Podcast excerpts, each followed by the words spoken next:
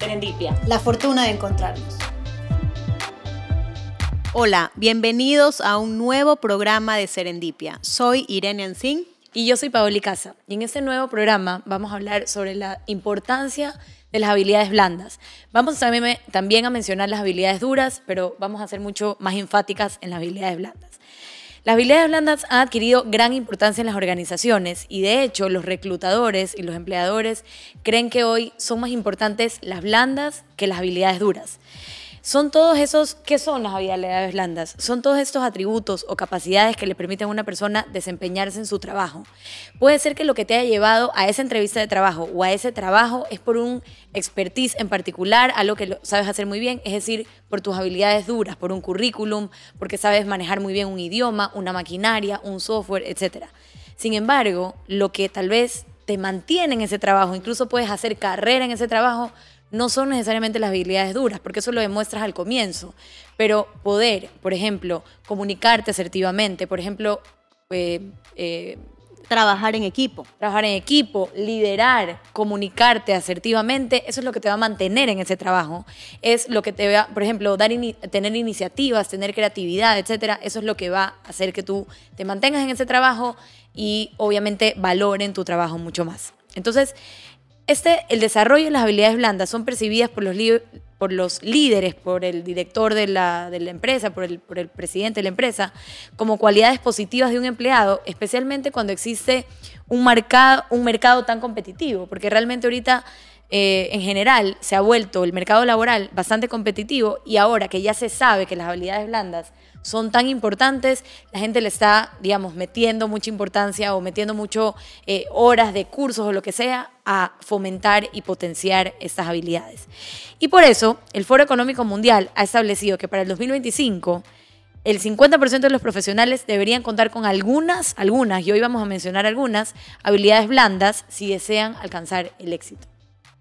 Y fíjense ustedes qué curioso es que este concepto, que no es solamente algo que se queda en el papel, sino que se lleva a la práctica y como bien acabas de comentar, cada vez es más importante y lo que más se valora o se debería valorar en un profesional. Este, este concepto nace en el ejército de los Estados Unidos, es decir, es la primera vez en 1972 que se empieza a hablar o a poner en práctica las habilidades blandas, porque se dieron cuenta que las tropas que mejor lo hacían no eran aquellas que manejaban una maquinaria ni un arma, sino aquellas en donde los soldados o miembros del ejército poseían habilidades blandas. Estas habilidades blandas le permitían al ejército identificar cuál era el objetivo realmente pensar muy bien por qué ese era el principal objetivo a batir, qué estrategia iban a seguir y además pensar en cuál era el momento adecuado. Si se dan cuenta, lo que acabo de mencionar está relacionado con pensamiento crítico, por ejemplo, que es una habilidad blanda. Eh, la mediación, porque seguramente todos los soldados no estaban de acuerdo. Liderazgo efectivamente liderazgo. Entonces es curioso que, en un equipo que podemos pensar en un primer momento tan duro, ¿verdad? Eh, en el fondo haya sido donde se haya conceptualizado o empezado a trabajar con este tipo de habilidad. Es, paradójico, es paradójico, eso es, es paradójico. Entonces, eh, bueno, hay una investigación, ustedes saben que nos gusta también un poco... Eh, traer estudios recientes. Traer estudios y eh, informarnos bien sobre esto. Y hubo una investigación de la Universidad de Harvard, la Fundación, la Fundación Carnegie y el Centro de Investigación de Stanford que inició una cosa que se llama Estudio de Educación e Ingeniería. Y quien lo hizo fue un señor que se llamaba Charles Riborg Mann en 1918, o sea, hace más de 100 años. Por allá por allá en el siglo pasado, que señala que el 85% del éxito laboral proviene de, tener habilidades blandas y solo el 15% de las habilidades duras. Lo voy a repetir porque la, la cifra es interesantísima. El 85% del éxito laboral proviene de habilidades blandas, mientras que el 15% proviene de las habilidades duras o las habilidades técnicas que se le llama, que es por ejemplo lo que les decía hace un rato, en el caso de lo que contaba Irene, saber manejar el arma o conocer el software o saber hablar un idioma, que es algo que uno aprende en un aula. Entonces, estos estudios eh, que, se han realizado en diversas áreas de recursos humanos, lo que nos dicen es, nos hablan y dicen que a todas luces y a todas voces, la, es demasiado importante encontrar candidatos en una organización que posean estas, estas habilidades o estos rasgos. Tanto es así que el mayor desafío, desafío que tiene hoy una empresa es justamente conseguir que, por ejemplo, la, las altas, la alta gerencia tiene un objetivo y dice, quiero hacer tal cosa, cualquier cosa, quiero lanzar una revista, quiero lanzar este programa, quiero cualquier, cualquier, cualquier cosa que esa sea. Los altos medios son en teoría los que lo van a ejecutar. los, mandos, medios, perdón, quise decir, los mandos medios son quienes lo van a ejecutar. Pero muchas veces esos mandos medios que no cuentan con esas eh, competencias o con esas habilidades blandas, para los altos mandos, eso se queda en un sueño, en un anhelo y no se ejecuta. Y la razón por la que no se ejecuta no es porque los mandos medios no tengan las habilidades duras, no tengan la experiencia, no tengan el expertise, no, no sean expertos en eso, sino porque tal vez no lograron comunicarse con sus ejecutivos, porque no tuvieron el liderazgo, porque no fueron eh, lo suficientemente, no sé, creativos a la hora de solucionar el problema, porque no encontraron la forma de solucionar el problema. Entonces, finalmente, estos altos mandos eh, buscan en altos en, mandos, medios Eh, estas habilidades eh, blandas que son muy importantes. Entonces, estas competencias suaves, los, los famosos soft skills o las habilidades blandas, como las hemos llamado, son esas habilidades personales que poseemos y que se pueden utilizar en cualquier campo que nos desempeñamos y nos ayudan a interactuar con los demás. Y como dije hace un rato, incluso tienen un impacto en nuestro éxito.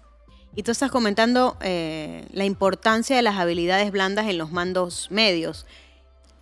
Pero también es importantísimo señalar, y lo vamos a ver más adelante, que es fundamental que los altos mandos tengan también esas competencias, porque si el alto mando no sabe comunicar asertivamente, no tiene eh, habilidad para eh, transmitir correctamente qué es lo que quiere y ser claro, difícilmente los mandos medios van a poder ejecutar. Entonces ahí, ahí volvemos a la idea que siempre sale eh, cuando las cosas no están bien conceptualizadas y bien armadas, que es el círculo vicioso, ¿no? Entonces al final la empresa no obtiene los resultados que quiere, no se puede innovar y seguramente más de uno se sentirá frustrado, ¿no?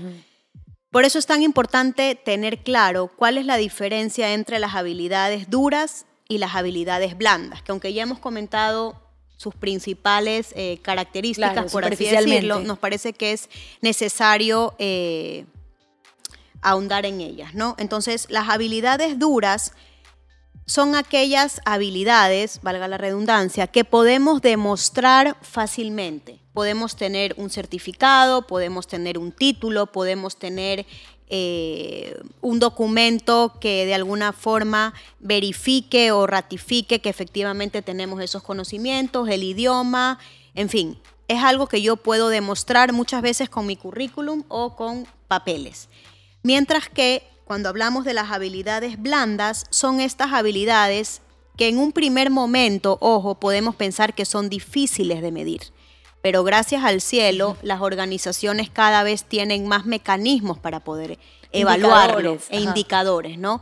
Entonces, las habilidades blandas en un primer momento pueden parecer más difíciles eh, de medir porque son intangibles, pero a día de hoy podemos medir la felicidad. Entonces también podemos medir la, capacidad de comunicación, eh, el pensamiento crítico y estas habilidades blandas. Eh, algunas, y esto es importante también mencionar, algunas son innatas.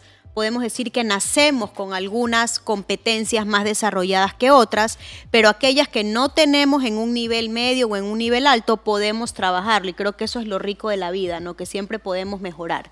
Si yo eh, soy muy buena para resolver conflictos, pero resulta que mm, me cuesta un poquito la creatividad, bueno, pues lo puedo trabajar, me puedo capacitar y puedo buscar un acompañamiento. Entonces, esto es, es, es bueno decirlo, ¿no? no nos desanimemos, porque siempre podemos trabajar y por eso es tan importante el, el, autoconocimiento.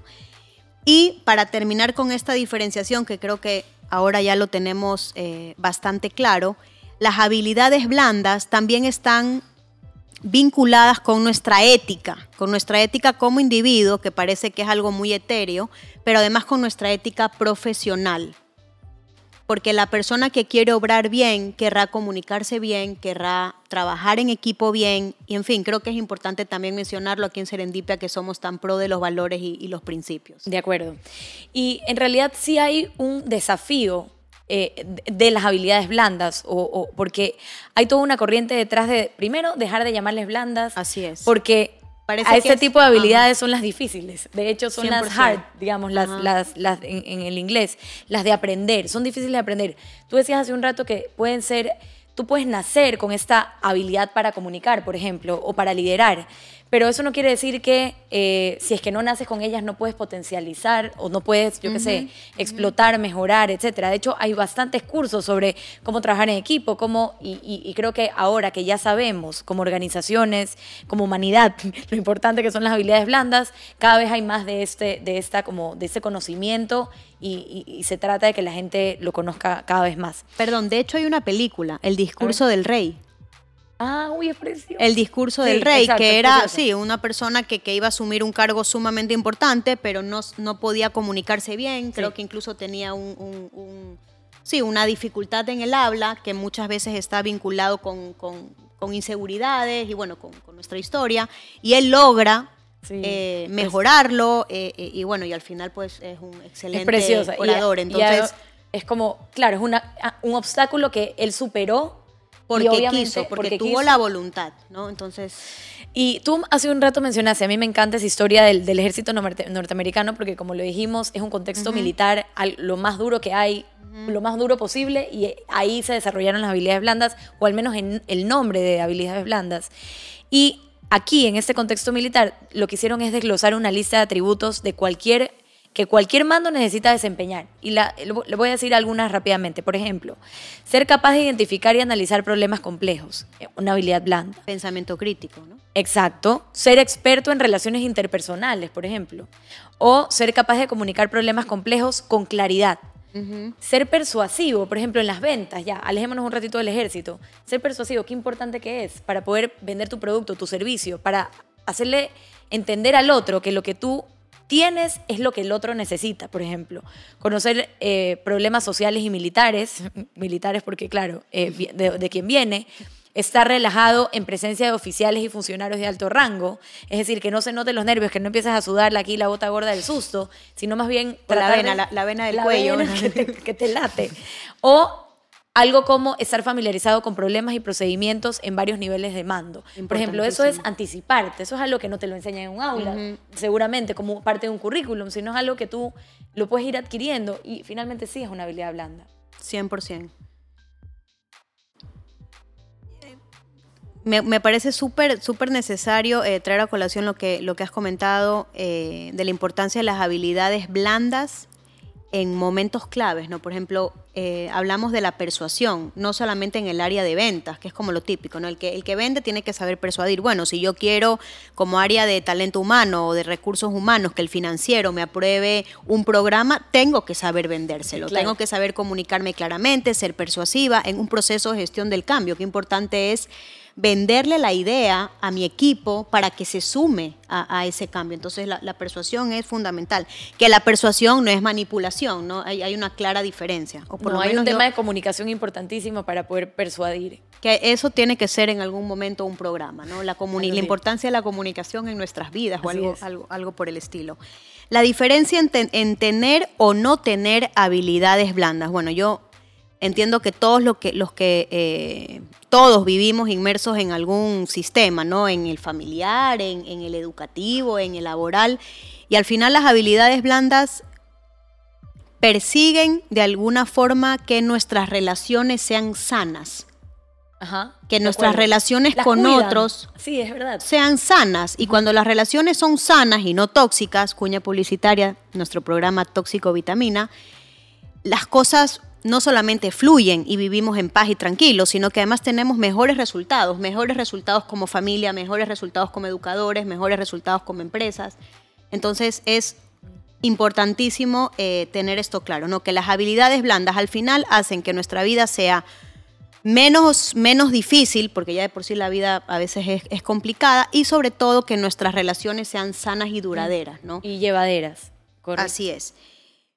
El, rol del líder es fundamental, que lo vamos a ver más adelante. Eh, las habilidades blandas permiten que las relaciones que mantengamos con nuestro equipo de trabajo sean fluidas, que haya una buena comunicación, que haya una buena relación, un buen entendimiento. Entonces, las habilidades blandas son ese plus que tenemos o necesitamos como profesionales. Yo diría que eso es la diferencia entre tener o no tener habilidades blandas.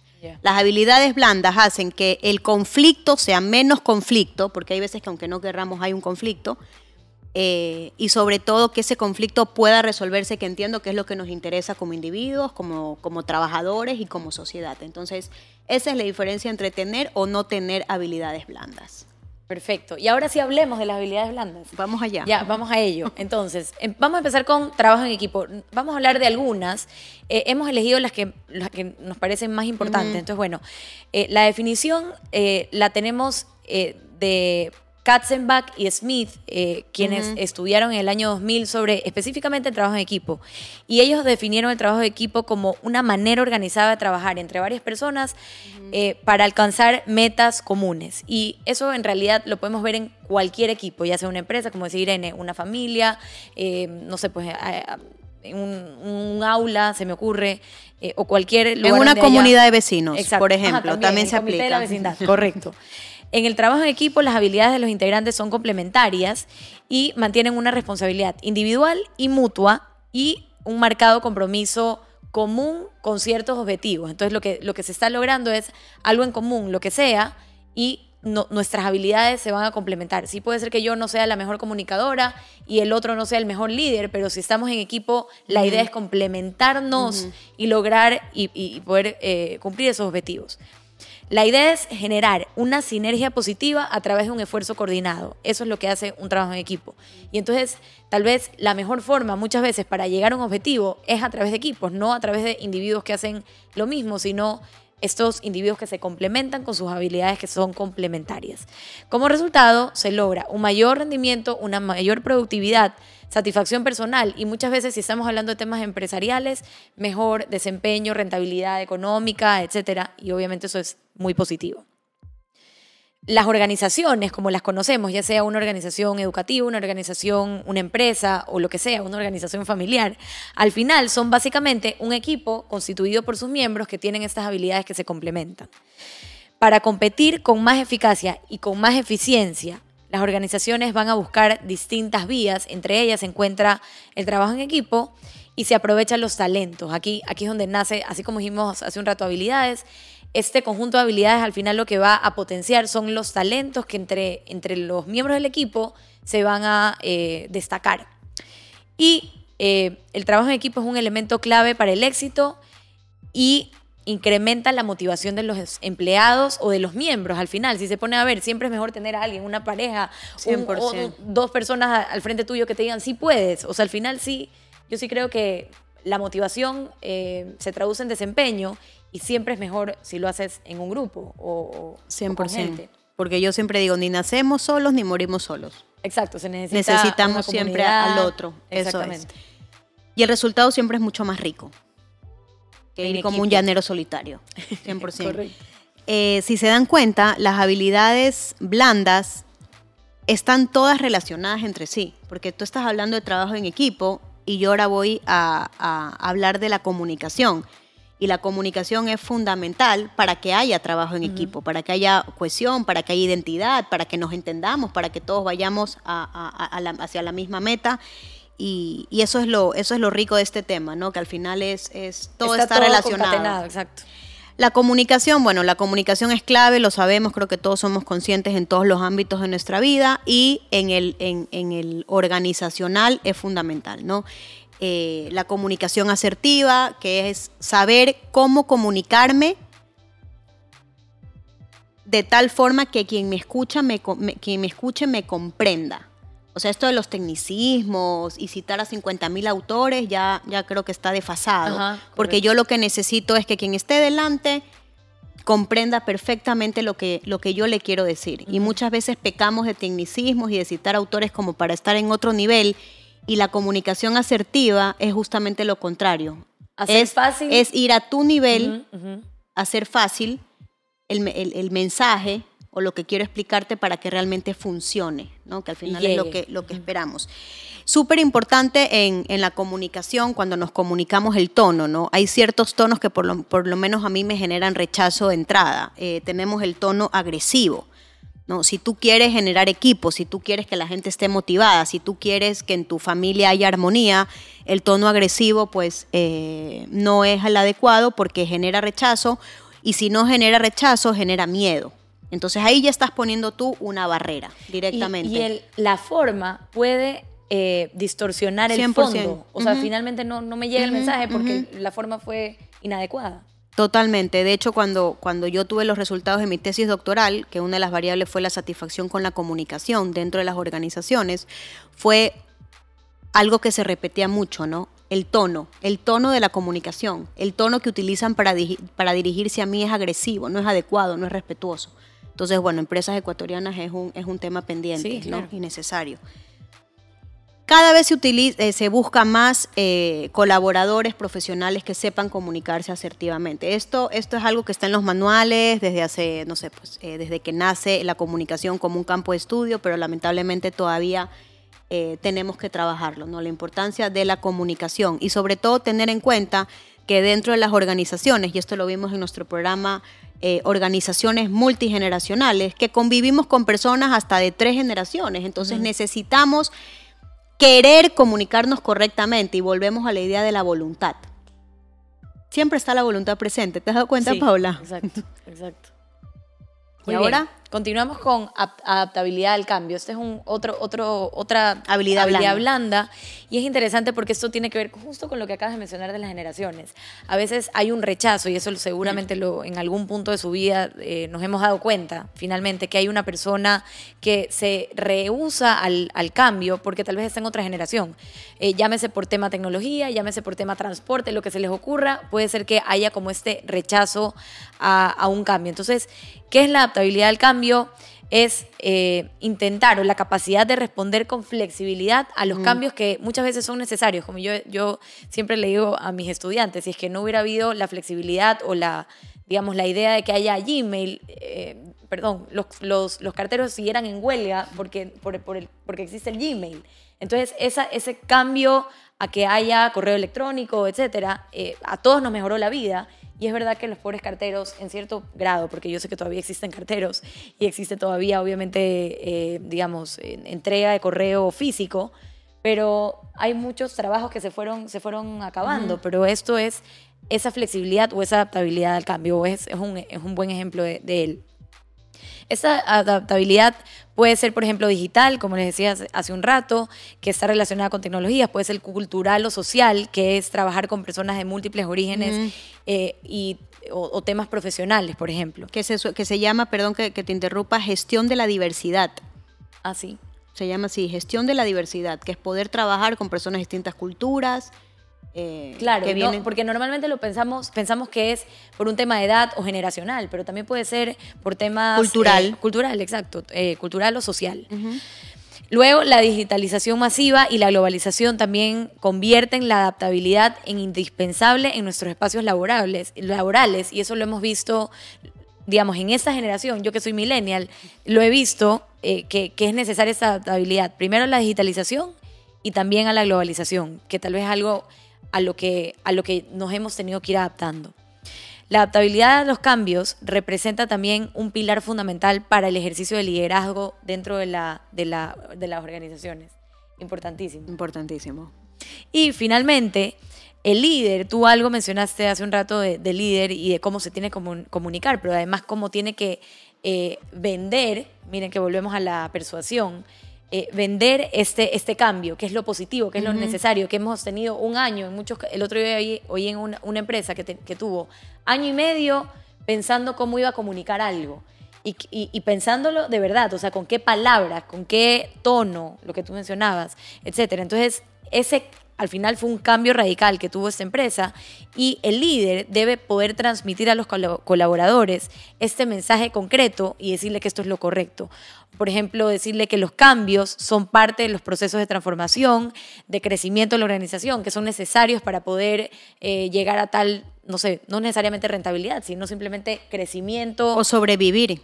O sobrevivir en, una organización. para sobrevivir y que estos beneficios finalmente se van a ver directamente reflejados en sus labores diarias. Entonces, decirles que, su, que el impacto que ellos tienen sobre, eh, digamos, en este cambio es en ellos, de ellos, es importante. Y, sí, y también reconocer de alguna forma el esfuerzo, no decirles, eh, soy consciente que esto va a suponer un esfuerzo, porque cuando hay, un cambio en una organización, la gente trabaja más. Señores, seamos claros, eso es así. Claro. Porque hay nuevos procesos, tenemos que aprender. Es un esfuerzo siempre un cambio. Pero que eso es bueno para ellos. Exacto, que hay un beneficio al final. a contribuir en su desarrollo, que los procesos van a ser ahora más ágiles, que volvemos a la idea de persuasión y a la comunicación. Yo no sé por qué a mí se me quedó tan, tan así como tatuado en mi memoria cuando cuando empezamos a tener en Guayaquil Metrovía.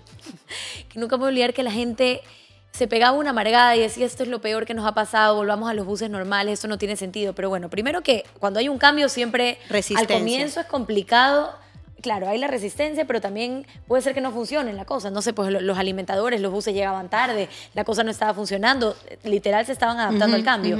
Pero también hay que cambiar un poco el chip de la gente y, que ellos sepan que es en beneficio de la ciudad, que esto va a hacer que, no sé, pues mejore el tráfico, mejore el flujo vial, etcétera. Y eso fue lo difícil. Pero me acuerdo que, bueno, finalmente nos fuimos adaptando. Eso es lo que hacemos como como seres humanos, nos vamos adaptando. Yo te estoy escuchando y tengo ganas de hacer un programa para cada habilidad blanda.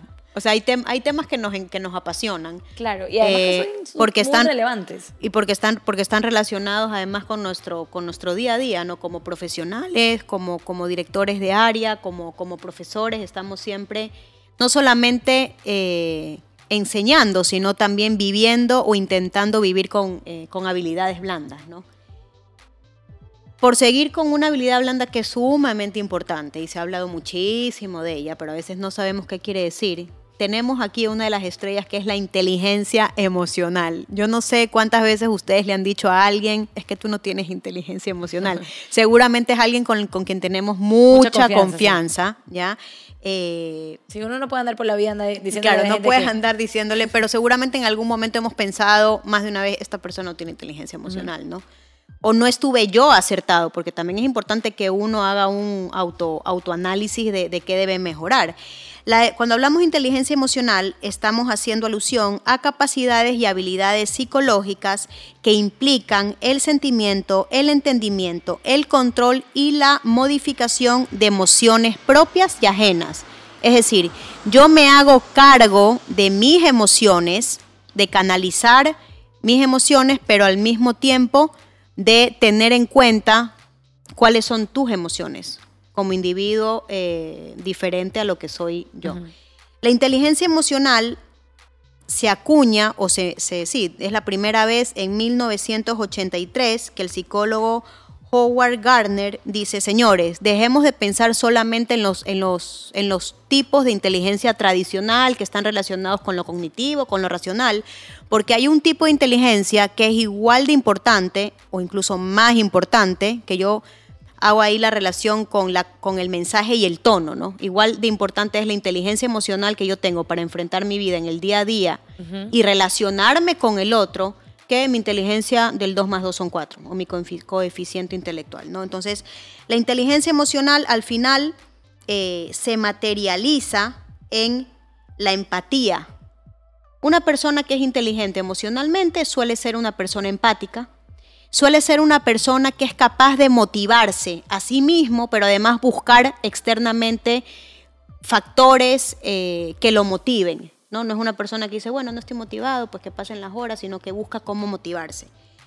Y son personas que tienen un nivel alto de autoconciencia, es decir, se cuestionan, no hasta tal punto de, de ya atormentarse, pero se cuestiona.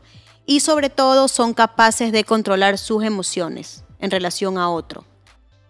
Puede ser que yo tenga un pésimo día, pero yo no puedo ir pateando el perro. Así es Yo no puedo tratar mal. Yo tengo que autocontrolarme y bajarme y darme tres vueltitas, respirar 100 veces profundo, porque no puedo ir por la vida, pues. Eh, claro, pateando al perro, eh, maltratando a la gente. No controlando mis emociones. Bueno, yo voy a hablar ahora de la creatividad. Creo que también es otra habilidad importantísima y muy valorada en estos tiempos. La creatividad es la capacidad o la habilidad del ser humano para inventar o crear cosas nuevas. Y como están las cosas hoy, cada día hay cosas nuevas, desde softwares, aplicaciones, eh, servicios que no teníamos idea que los necesitamos y de repente los necesitamos. y, entonces eh, pueden ser objetos físicos, pueden ser ideas, pueden ser representaciones o simplemente, no sé, pues un libro, un poema, etc. Se trata de la posibilidad de generar lo nuevo. Por eso yo hacía alusión a las, a las aplicaciones, porque de verdad cada día uno dice, uy, hay aplicación para esto, hay, no sé, pues un software para esto, o hay siempre hay una forma más fácil de, hacer las cosas, de automatizar las cosas.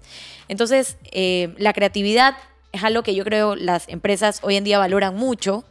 Eh, el pensamiento creativo en nuestras sociedades tiene que ver con la innovación, tiene que ver con el cambio, con, eh, digamos, el cambio, por ejemplo, en, en las reglas del juego, cómo funcionaba algo antes y ahora cómo lo podemos hacer de una forma más creativa que nos pueda solucionar los problemas. Y en la creatividad intervienen eh, cosas como la memoria, la inteligencia, la imaginación y procesos mentales complejos que conducen al pensamiento original. Y entonces es interesante porque, claro, sales, sales de, una, de una idea original y creas algo nuevo. Eso finalmente es la creatividad. Y aquí también es importante mencionar que, que ser creativo no es solamente un publicista, ¿no? Podemos ser creativos dentro de una organización y por eso es una habilidad blanda tan valorada en este momento por las organizaciones. ¿Cómo puedo mejorar un proceso? ¿Cómo puedo mejorar un plan? ¿Cómo puedo mejorar un programa? Y eso es un plus. Así es. Otra habilidad blanda, y ya eh, estamos cerrando, nos quedan dos, eh, es la ética. En, algunas universidades eh, hay una materia incluso que se llama deontología de la publicidad, deontología del derecho, porque es la ética aplicada a la profesión. Entonces, la ética, eh, aunque de alguna manera podemos decir que, o pensar, ¿no? que forma parte de la conciencia individual, la ética tiene una repercusión en el ambiente laboral y en la forma en la que los individuos se relacionan con todo lo que lo rodea. Una persona que no es ética difícilmente va a trabajar bien en equipo. Una persona que no es ética difícilmente va a poder eh, generar un ambiente o un clima organizacional saludable, ¿no? Entonces, la ética, aunque depende del individuo, señores, todo lo que nosotros no hagamos bien va a tener un impacto en el resto. Entonces, es importante tenerlo en cuenta, ¿no? Luego tenemos la solución de problemas. Em, este está vinculado al procedimiento que permite solucionar una complicación. Y obviamente complicación hay a, millares surgir. O sea, en el día a día siempre hay complicaciones. Y por eso es tan importante como habilidad blanda o tener una habilidad de tratar de solucionar cualquier cosa que se nos presente, cualquier complicación. La noción puede referirse a todo el proceso o a su fase final cuando el problema ya se ha resuelto. Entonces, eh, imagínense, ¿quién no quiere tener en su equipo a alguien que le resuelva los problemas o que, se lo, o que te sea muy creativo, volviendo a la habilidad eh, blanda anterior? muy creativo a la hora de solucionar o, buscar eh, soluciones a los problemas. Si se tiene, si no se tiene conocimiento sobre la existencia de una contrariedad, es difícil llegar a solucionar el problema. Entonces, esta persona que, que, que, busca solucionar el problema tiene que ser como muy observadora, tiene que saber identificar el inconveniente. Y una vez que el problema se encuentra identificado, se hace necesario establecer una planificación para poder ahora sí desarrollar la solución. Y esto que tenga, de nuevo, que tener en tu equipo, tener en tu empresa, tener a alguien eh, o a un líder que sepa identificar y luego solucionar problemas creo que es muy valioso y eso es algo que obviamente se, se busca hoy en día y una empresa estaría feliz de, tener. Entonces sí, todo bien que sepas usar, usar la maquinaria, que sepas usar el software, que sea, pero necesito una persona que me resuelva los problemas, a mí o a mis clientes. Por ejemplo, alguien de servicio al cliente que no sepa solucionar problemas, auxilio. Necesitamos a alguien que los identifique y lo sepa solucionar. Y fíjate que ahora... Eh ya entramos en, la última habilidad blanda, que es el liderazgo. Y tú estás eh, comentando la importancia de la resolución de conflictos y yo estoy pensando en el, en rol fundamental que tiene un líder eh, para motivar, para influir, para hacer crecer a su equipo de trabajo, para motivarlo principalmente, pero además para enseñar o intentar que, su, que los miembros de su equipo desarrollen habilidades blandas. Porque a mí me ha pasado como, como cabeza de área que viene alguien del equipo y te dice, uy, tenemos un problema. Y mi, y mi, mi respuesta automática es, ¿has pensado la solución? No porque yo como jefe no vaya a echar la mano y a pensar, pero creo que es un buen ejercicio el decir, has pensado en la solución. ¿Cuál es el problema? ¿Cuál es la solución? ¿no? Y ahí ya empieza el, bueno, pero también podemos hacer esto, esto, esto. E, es, es, el líder lo que intenta de alguna manera es influir positivamente en su equipo de trabajo y el liderazgo tiene que ser eh, entendido como